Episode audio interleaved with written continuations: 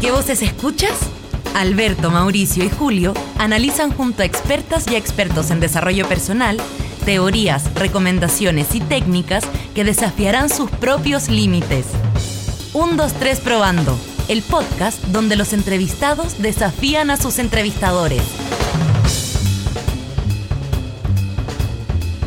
¿Cómo están todas y todos? Bienvenidos a esta nueva edición de nuestro queridísimo podcast 1, 2, 3 Probando. Aquí, como siempre, yo, el conductor Mauricio y los panelistas habituales, don Julio, don Alberto. ¿Cómo están, compadres?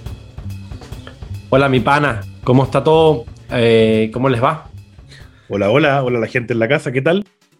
Qué bueno que estén bien, muchachos. Oye, hoy día, siguiendo nuestra nuestra seguidilla de episodios hablando de bienestar personal, cómo sacar la mejor versión de uno mismo, vamos a hablar de un tema muy interesante que se llama inteligencia financiera. Pero antes de entender qué es eso, em, quería contarles que el experto del día de hoy va a ser don Julio, uno de nuestros panelistas. Así que, eh, Julito, ¿cómo estamos? Con Bien, listo para esto. Es un tema que me encanta, así que démosle. Bien, pues, antes, antes de entrar de lleno, te quería preguntar, ¿cómo llegaste tú a ser eh, experto de este tema de la inteligencia financiera. ¿Cómo llegaste acá? Wow. Eh, en fácil eh, me pasó lo que le pasa a mucha gente, pero en magnitudes grandotas. Me endeudé. Me endeudé mucho. Eh, bienvenido en puras tonteras. Sí, claro, pero, pero en puras tonteras. O sea, yo te digo, no es que, oh, que invertí, que eh, hice emprendimiento. Bueno, no sé. Me endeudé comiendo sushi y, y, comprándome pantalones. No tengo idea en qué me endeudé, pero, pero sé que llegué a tener una deuda personal eh, sobre los 100 millones de pesos. harto sushi, ¿ah? Harto, sushi. Súper bueno, se nota también, ¿no? y de los caros, de los Nikkei, tempura. ah, de California. California, Nikkei. Entonces, ¿y sabéis qué? Eh, era pura deuda de consumo. Yo estudié ingeniería comercial en una buena escuela de negocios, premiada latinoamericanamente hablando, y, y yo pensaba que sabía manejar mis lucas. Me entrenaron para manejar las lucas de empresa y todo, y no tenía idea, güey. No tenía idea, tomaba puras malas decisiones, ahora lo entiendo, y me endeudé y llegó un momento en que eh, quebré, quebré como persona. Y no sé si le me imagino que a muchas personas que estén escuchando esto les habrá pasado. los amigos que uno pensaba que eran amigos como que empiezan a desaparecer y aparecen otros amigos llamados acreedores, me llamaban mis amigos del banco, mis amigos de las casas comerciales, me llamaban oh. todos los días, me llamaban, me llaman. y me cerraron todo, me cerraron todas las cuentas corrientes que tenía los distintos bancos, me protestaron los pagarés, me protestaron las tarjetas de crédito, todo. Eh, y de repente, de un día para otro, la deuda que estaba para pagarla en el largo plazo estaba para pagarla mañana. Eh, por ese modo. Entonces dije, hay algo aquí que no sé y que tengo que saber y empecé a estudiar sobre este tema, asistir a cursos, seminarios. además, tenéis que salir del hoyo, además. claro, o sea, tenía que conducirme lo mejor posible. Mira, pero ¿qué es eso de la inteligencia financiera? Eso, vamos, ya sabemos por qué ahora te volviste experto. Buena pregunta, Albert. Sí, eh, yo lo que diría es que es entretenido estar al otro lado primero, ¿sí? mirando ahora que me conecté con la historia. La inteligencia financiera yo lo definiría como, como un camino de libertad. Partiría por eso. Eh, un, camino de libertad en, en, varios sentidos, voy a mencionar muy rápidamente tres. El primero es libertad para llegar a un momento en que podamos elegir libremente nuestras acciones. Eh, que las decisiones económicas que, sea, que tomemos sean eh, desde la libertad y no desde el sentir que estamos eh, con la soga al cuello haciendo todo lo que tenemos que hacer. La segunda tiene que ver con, eh, mira lo lindo que voy a decir, con trabajar libremente. Llegar un momento en que el día siguiente trabajemos porque realmente queremos trabajar en lo que estamos haciendo y no porque tengamos que hacerlo económicamente hablando. O levantarse con ganas, una cosa así. Exacto. Y digo, y ojo que digo, levantarnos a hacer lo que tengamos que hacer o lo que queramos hacer, porque creo profundamente en, el propósito y hacer las cosas que hacemos en el diario vivir porque las queremos hacer, pero de verdad son un aporte al mundo. Y la tercera libertad em, es justamente el concepto que soporta todo esto de la inteligencia financiera, que es la libertad financiera, que es construir una serie de flujos y activos económicos que me permitan em, no tener que trabajar salvo que yo quiera trabajar, que es lo que decía recién. Es decir, que a un cierto costo de vida que yo me definí, los flujos de dinero que tengo me lo pagan y si quiero trabajo y si no quiero, no trabajo. Oye, eso suena maravilloso, weón. Maravilloso suena eso, ¿eh? Lo es, además. pero, pero yo así como para saber, ¿me vaya a vender a- así va a decir como Carol Dance o como Rafael Garay que vaya a traer así como invierte aquí, amigo, tengo un, ¿Su un propio proyecto"? o me vaya, ¿de qué me vaya a hablar para entender? No, eh, la inteligencia financiera, contrario a lo que podemos pensar, o lo que pensaba yo al principio, Espera, espera, no es, porque- no es dos cosas. Dale, Lo que pasa es que uno siempre tiene ese amigo que dice, no, mira, tengo un dato, invierte acá. Claro. Sí. Y, y todos tienen ese dato, ¿no? Y ahorita Sí. con las criptomonedas, no sé si les ha pasado, pero todo el mundo tiene el dato. Oye, Upa. invierte en esta criptomoneda, esta sí. Oh, Son, todos son, son todos traders ahora, es una cuestión Ah. impresionante. Sí, Entonces, sí, sí, sí. eh, Hasta el profesor de tenis de mi hijo es trader. claro, mira. Yo, la verdad, em, voy a partir por definir dos cositas que no es. Inteligencia financiera no es, o solamente uno puede aprender de esto, por supuesto, pero no es solamente lo que estamos hablando. Aprender de acciones, de dónde invierto, de tasas de interés, de retorno. Eso es una rama, un área, un apartado del tema, pero no es eso. Em, y tampoco es eh, una cuestión mágica. Yo no creo en esto de, eh, de tres saltos mortales y hágase rico. No. Sí, Esto es una cuestión en el largo plazo y en el largo plazo es un tema de hábitos. Yo creo que esa es la palabra clave del día de hoy. Es hábitos de cómo manejamos y conducimos nuestra vida económica, nuestras decisiones, para dejar de gastar en sushi, como me pasaba a mí, que eh, uy, hago la caricatura, por supuesto, eh, y empezar a decidir de manera correcta en la construcción de esta libertad financiera que yo hablaba hace un ratito. Perfecto. O sea, básicamente vamos a aprender a, a no embarrarla, ¿o no? Sí. A mí me parece súper importante porque yo creo que hablar de dinero, hablar de Lucas, hablar de temas financieros es como tabú, ¿no? Absolutamente. Eh, y, y no sé, hay un montón de cosas, hay como ruido, ¿no? En la, en la sociedad, resentimiento, los, los colegios no te enseñan nada de eso, a uno le da vergüenza hablar de Lucas con los amigos, entonces, ¿sabes? Como que nadie nos enseña. Entonces, mira, me, me gustaría que, me, conte- que, me que nos iluminaras a nosotros como gurú y como expertos de este tema, como qué, qué, qué- qué hacemos mal, ¿Qué, qué, qué- cuáles son esos hábitos, como tú acabas de decir, que no tenemos. Total. Eh, yo creo que, el, mira, muchas de las cosas que voy a contar aquí, y me gusta dar los datos también para que la gente pueda investigar más, porque el programa obviamente es cortito. Yo tengo uno de mis mentores, se llama Sergio Fernández, lo encuentran fácil en Google o en YouTube, tiene un montón de conferencias, yo aprendí un montón ahí. Eh, y él tiene una frase que a mí me gusta mucho cuando estuve con él en su seminario en España, eh, la usó harto, que es contarnos verdad. Yo creo que el primer hábito que, que, que tenemos, o, o el mal hábito que tenemos, es que no nos decimos la verdad de nuestra vida económica. ¿sí? Eh, las personas no, no tenemos la costumbre, porque no nos enseñaron, como decía Alberto, por ahí lo enseñaron en el colegio, yo justo falté ese día, no sé, pero creo que no lo enseñaron nunca. No estamos acostumbrados a llevar cuentas, a decir, mira, esto, esto va a pasar, esto es lo que viene, estos son los posibles imprevistos, cómo me preparo, eh, a tener una especie de contabilidad personal. Entonces vivimos en el mundo en una especie de nebulosa de los grandes números. Y en, el gran, en la nebulosa de los grandes números pueden pasar cosas que no preveímos o que no nos dimos cuenta y que de repente nos descuadran, o gastos que creemos que podemos afrontar y no podemos afrontar, eh, o, o deudas que creímos que vamos a poder pagar y no vamos a poder pagar, etc. O sea, tú Entonces- decís que básicamente nos, nos mentimos sobre realmente. Eh, y, y eso, no solamente que creamos que ganamos más de lo que ganamos, sino que básicamente probablemente no tenemos idea en qué gastamos. O sea, como que. No, sí, Exactamente. a fin de mes la arreglo, a fin de mes la arreglo. Y, y de- ahí, veo, ahí veo cómo lo hago. Eso me decía yo todo el tiempo. Eh, Bueno, y esto, bueno, ahí veo cómo lo hago, no te preocupes. Y, Muy del chileno también, ¿no? Como a Sí, última hora. sí. O sea, Yo, te- yo creo que en general es una cuestión cultural más, más extendida de lo que yo eh, creería solo del país, pero no, por supuesto. Entonces, para eso vamos a ir entregando las herramientas de inmediato, si les parece.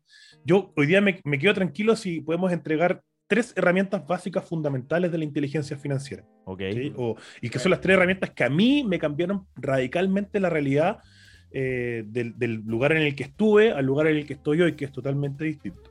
Em, Vamos, a ver, ¿cómo nos volvemos más inteligentes? la primera herramienta, la primera herramienta es que tiene que ver con contarnos verdad, con como dice el, el lema de nuestra universidad, la Veritas Libera Vitnos, la verdad nos libera o nos hace libre, es llevar un control de ingresos y gastos. ¿Qué es un control de ingresos y gastos? Es un Excel o una libretita donde tú anotas al detalle todo lo que gastas, y cuando digo al detalle es al peso, hoy día eché benzina, 10 lucas, hoy día me compré una manzana, 300 pesos, eh, hoy día pagué la micro, no sé, 700, 800 pesos. Llevar al detalle todo lo que gasto o todo lo que gastamos como grupo familiar y llevar al detalle todo lo que ingresamos. Y eso, por supuesto, a final de mes me genera un balance o positivo o negativo. Si tu balance es negativo, estás generando deuda por definición. Un, dos, tres, probando. Viviendo experiencias de desarrollo personal. Oye, pero que a mí, en esa, en esa patita ya del control de ingreso y gasto, tengo la siguiente pregunta, porque yo tengo, vamos a suponer, un ingreso fácil, ¿no? Tengo mi sueldo, recibo, ya. Habrá gente que no entiende lo que gana posiblemente, ¿no? Pero, pero supongamos que yo entiendo y sé que gano todos los meses X. En los gastos como que yo tiendo, tiendo a pensar que, no sé, pues tengo el colegio de los niños, el supermercado, qué sé yo, la ISAPRE, el arriendo y las cuentas. Pero, y, a veces, ¿por, qué podría pasarme? ¿O por qué la gente, ponte tú, como que se miente a hacer ese ejercicio? Como, ¿Por qué podría pasar? Básicamente porque si no tienes claridad al detalle, el, espacio de margen que tú crees que te queda es muy difuso. O sea, digo, ya, me, sobran 10 y en una de esas me faltan 50. O, tú dices, me sobran 10, pero sin darte cuenta, metiste a la bolsa de me sobran 10, 30 de gasto. ¿Sí? Em, entonces, como, como decía un profe de contabilidad que yo tuve, el ítem otros aguanta demasiado. Ahí está el sushi. Sí, ahí está. Mm. Entonces, em, el llevar el detalle al peso me permite me obliga a dejar de engañar. ¿Sí? Yo tengo todo lo que ingresó y todo lo que voy a gastar, me obliga a dejar de engañar. Dime. ¿y, tú, ¿y, tú, cómo llevas ese control? ¿Dónde lo llevas y cómo lo haces? Yo, yo lo llevo en un Excel, em, pero porque a mí me acomoda, como digo, conozco gente que lo lleva en una libretita, en un cuaderno, eh, y yo lo hago diario. yo todos los días anoto lo que, lo que gastamos eh, la gente dice, oye, pero qué lata, pero la verdad es que me toma 10 minutos, 12 minutos, el, lo hago generalmente en las noches o a, más tardar a la mañana el día siguiente, eh, ya anoto todo, eh, cosa meterse la cuenta, mirar lo que gastaste o lo que gastaste en efectivo y ya. ¿Sí? Ahora, la recomendación de los expertos, porque esto que estoy, que estoy nombrando viene de varios expertos, em, como decía, mi mentor Sergio Fernández tiene un libro que se llama eh, Libertad Financiera, está todo esto explicado largamente. Él recomienda, por ejemplo, una vez al mes, el primer lunes de cada mes, sentarse en la mañana y hacerlo. ¿sí? Una economía familiar normal, o sea, de, una familia promedio, debería tomar dos, tres horas al mes en total hacer esto. Oye, pero esto implica que si ponte tú, porque en el fondo hoy día ya, yo me compraba con una tarjeta de crédito, tengo el registro en el banco.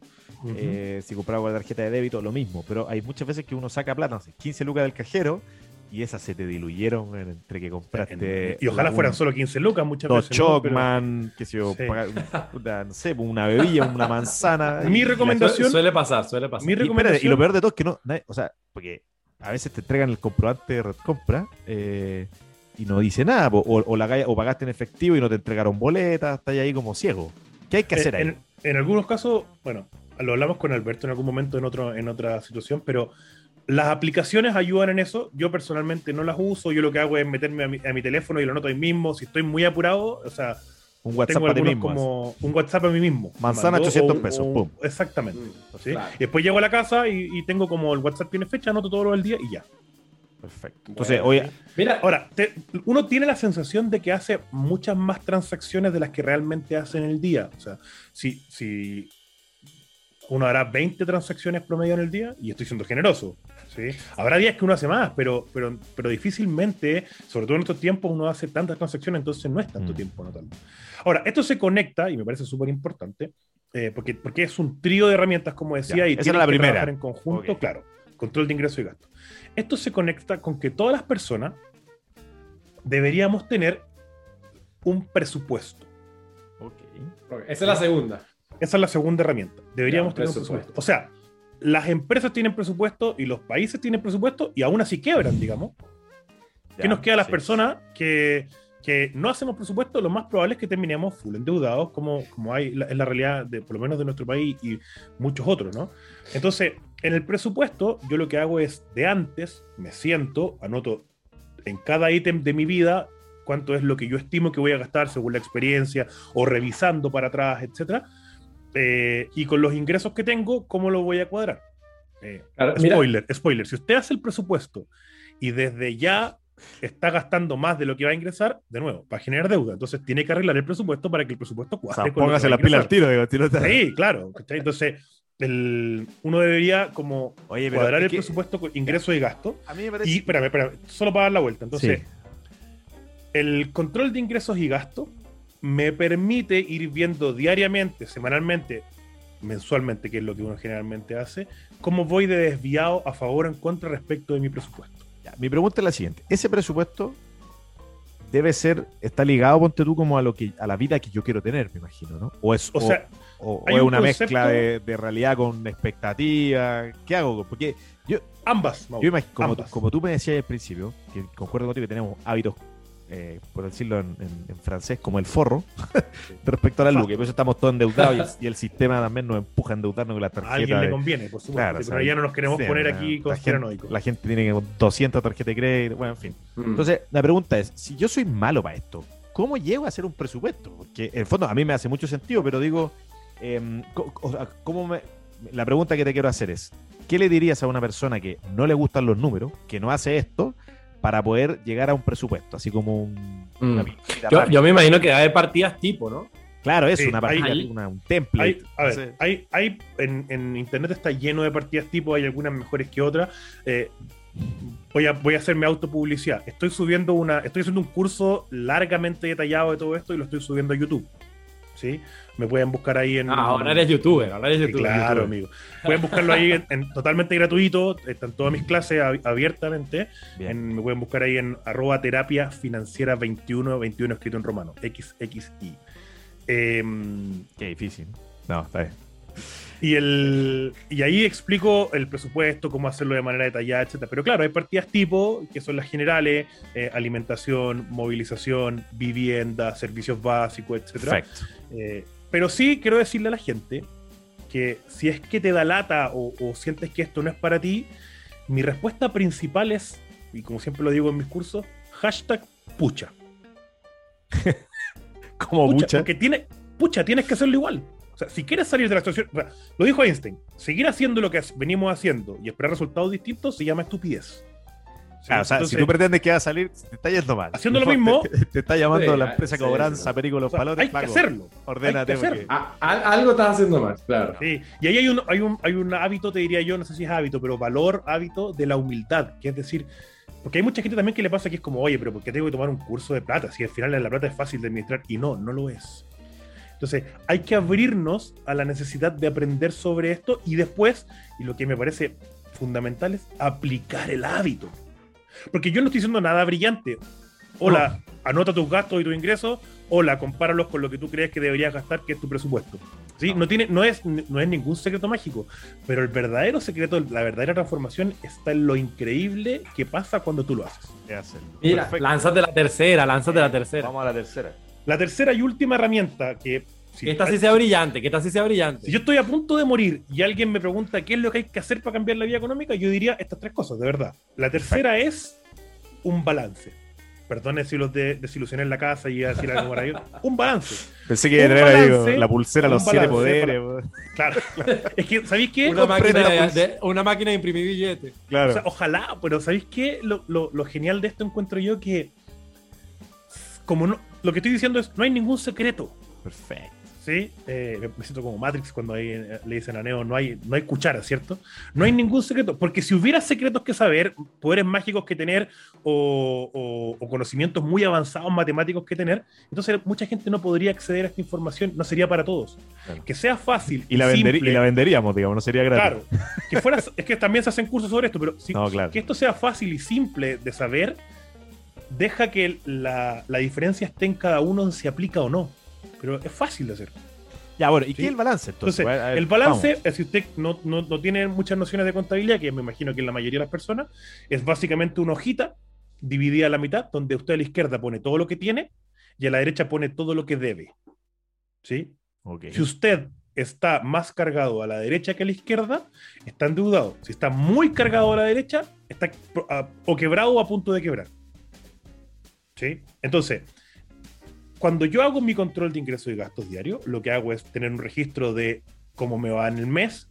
Eso lo comparo con mi presupuesto para no pasarme mi presupuesto. Y si voy teniendo un presupuesto cero o positivo todos los meses, mi balance va mejorando porque se va cargando al lado de lo que tengo. Entonces, un balance es una foto. Yo hice mi primer balance cuando el día, o sea, a la semana Ah. que quebré, hice mi primer balance. Menos que fue 110. terrorífico. O sea, Terrorífico. Pero hoy día hago mi balance y lo comparo con lo que ha pasado en todos estos años y me parece una evolución realmente bonita.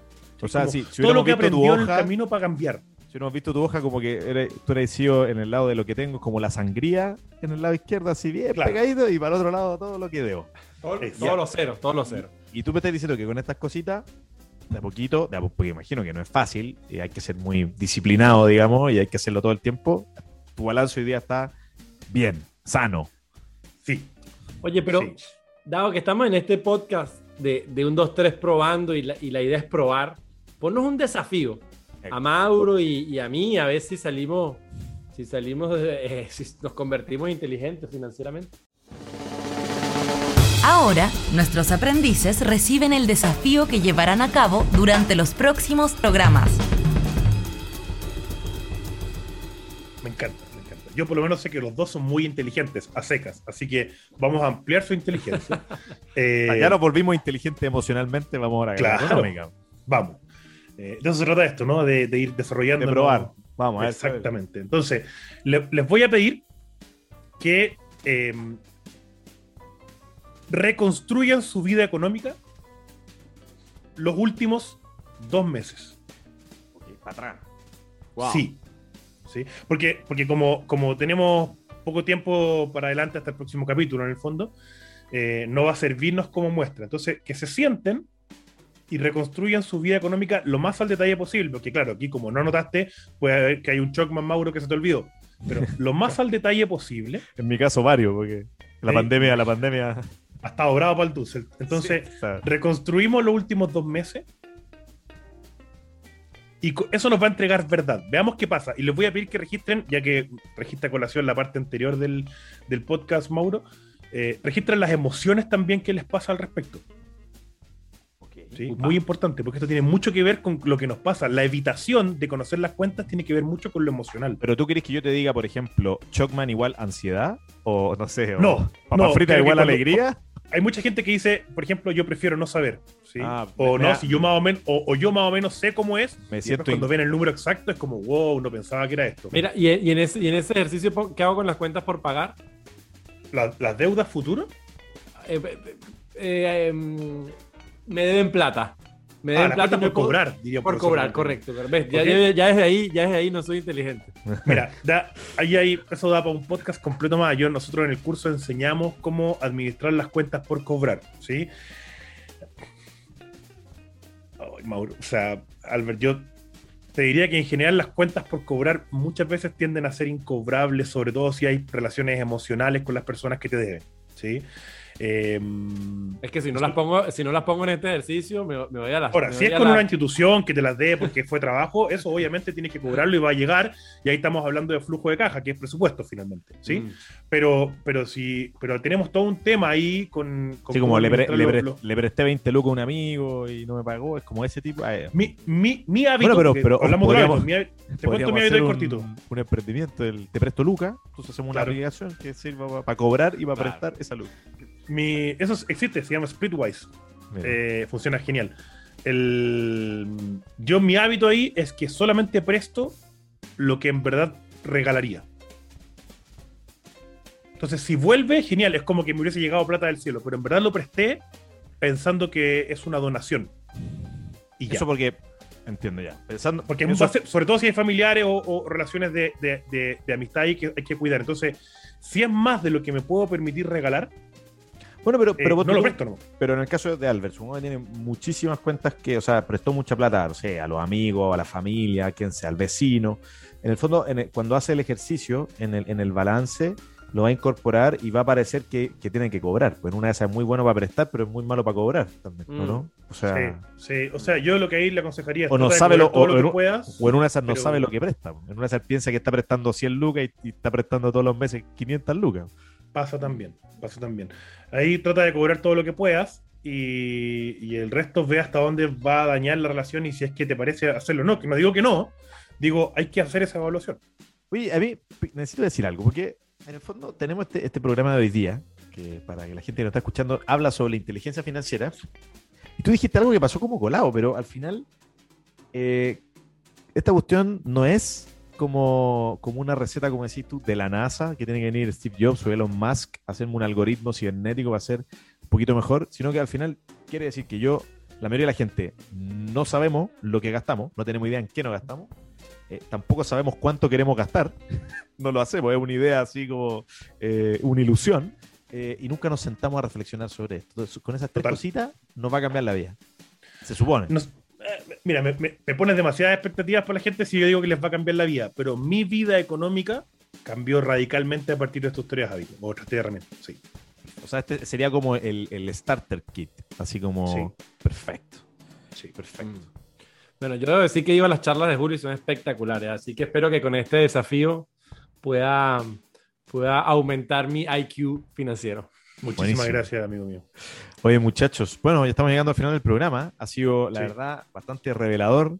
Em, vamos a tratar, yo creo, cada uno de nosotros, ojalá que la gente en la casa haga la pega, eh, saque la libretita, el Excel, la calculadora, lo que sea, pero ya sabemos que somos muy malos para decirnos la verdad, así que no se haga trampa en el solitario, haga la cuentita, controle sus ingresos, Bueno. sus gastos, Ah. haga su presupuesto y haga su balance. Y vamos viendo. Y nosotros con Alberto le prometemos que en el próximo programa vamos, vamos a traer nuestra, nuestro gran desafío que nos dejó nuestro mentor del día de hoy, Julio, eh, para ver cómo nos fue. Para sincerar si esto es fácil, es difícil o no. Eso, ¿Qué nos pasa al buenísimo. Me, me encantó el programa, muchachos. Muchas gracias y nos vemos la próxima semana. Un abrazo a todos y a todas. Un Nos abrazo. vemos. Chao, chao. Gracias, Julio. Chao, chao. Gracias, Alberto. ¿Qué voces escuchas? Alberto, Mauricio y Julio analizan junto a expertas y expertos en desarrollo personal teorías, recomendaciones y técnicas que desafiarán sus propios límites. 1, 2, 3 probando, el podcast donde los entrevistados desafían a sus entrevistadores.